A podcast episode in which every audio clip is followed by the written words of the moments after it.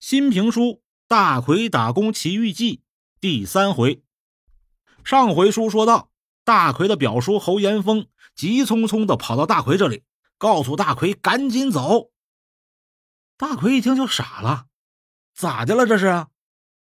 侯延峰告诉大奎说，那个姓吴的经理，也就是孩子的爸爸出事了，钱呢一时半会儿就要不着了。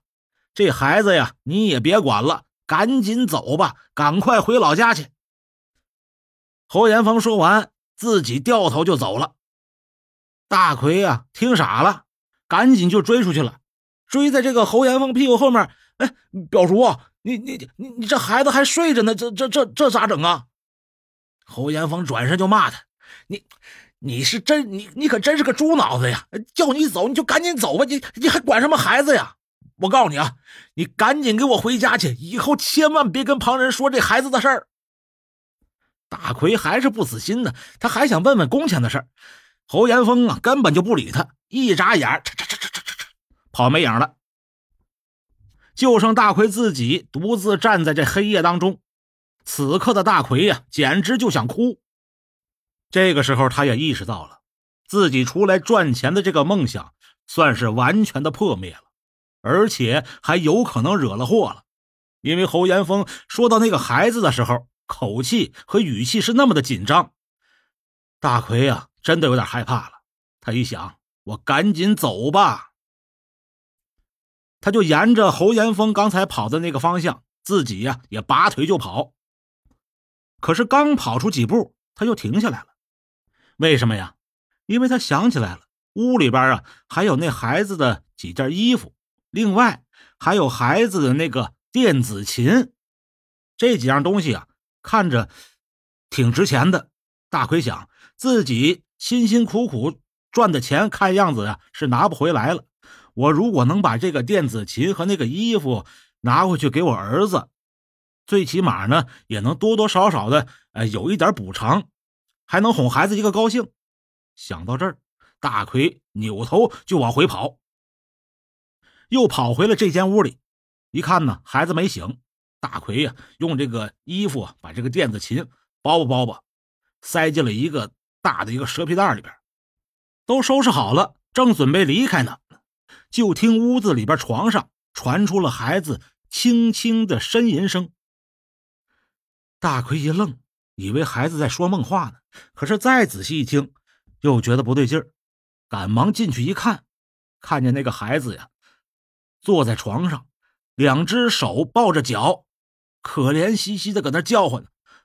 叔叔，叔叔，我疼，我疼。大奎用这个手电筒一照，吓得一哆嗦。怎么呢？就见孩子的一条腿从膝盖到脚脖子，整个就肿的呀，跟那个大冬瓜似的。大奎这才想起来，肯定是孩子从楼上往下跳的时候摔伤了呀。当时啊还不疼，没有发现。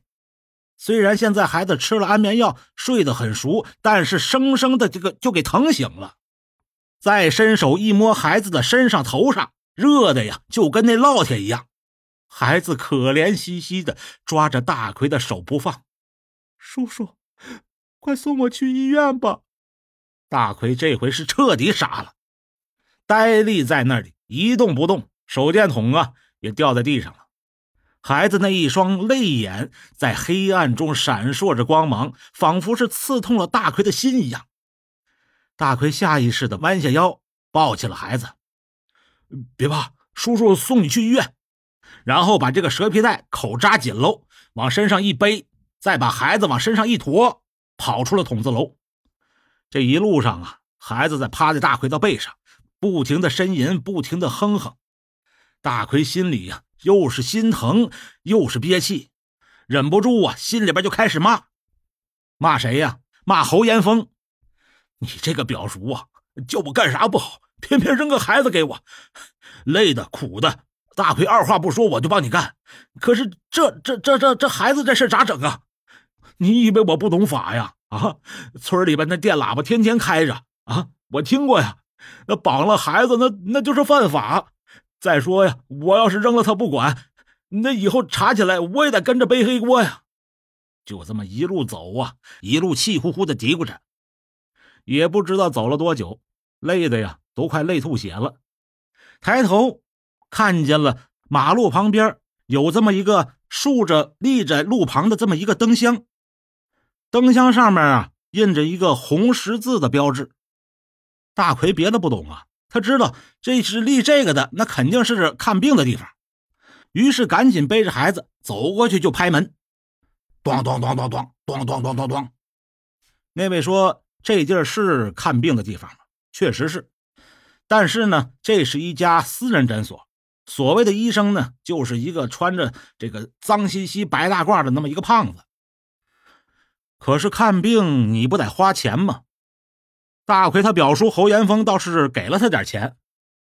当大奎把剩下的这点钱往桌子上一放，胖医生瞥了一眼，哦，就这点钱吧，那就只能先给你儿子打瓶点滴了啊，等退了烧再说吧。啊，呃，医生啊，你帮帮忙吧！你看孩子这这这脚肿的，呃，太吓人了呀！这医生低头看了看孩子的脚，冲着大奎伸出五根手指头晃了晃，骨折。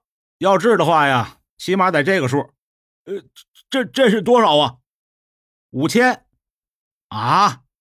大奎一听啊，头都大了。哎呀，他本想告诉这孩子，这这这不是自己的儿子，能不能少给点钱？可是他又害怕引起医生的怀疑。五千，这这我我我我我也没有那么多钱呢。你你这样，你能不能给给他先吃点这个这个止疼药啥的啊？先让孩子这别遭罪呀。这胖医生一看呢，他们确实太可怜了，发了一点恻隐之心，给这孩子吃了点止疼药，把这个点滴也给挂上了，告诉大奎，等这个药水快打完的时候啊，喊他一声，然后自己靠在躺椅上又开始睡觉了。这个点滴打了能有一多半，医生呢靠在躺椅上也打起呼噜了。大奎一看周围静悄悄的。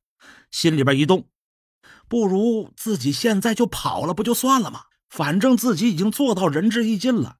至于这孩子那么聪明，他肯定能想办法找到自己的父母。我呀，跑吧！想到这儿，大奎悄悄拿起了那个蛇皮口袋，还看了一眼孩子。不曾想，那孩子呀，瞪着俩大眼睛，忽闪忽闪的，正盯着自己呢。呃。大奎有点发愣。叔叔，天亮了，送我回家好吗？明天我要去上电子琴课的，我我会叫爸爸给你钱的，好吗？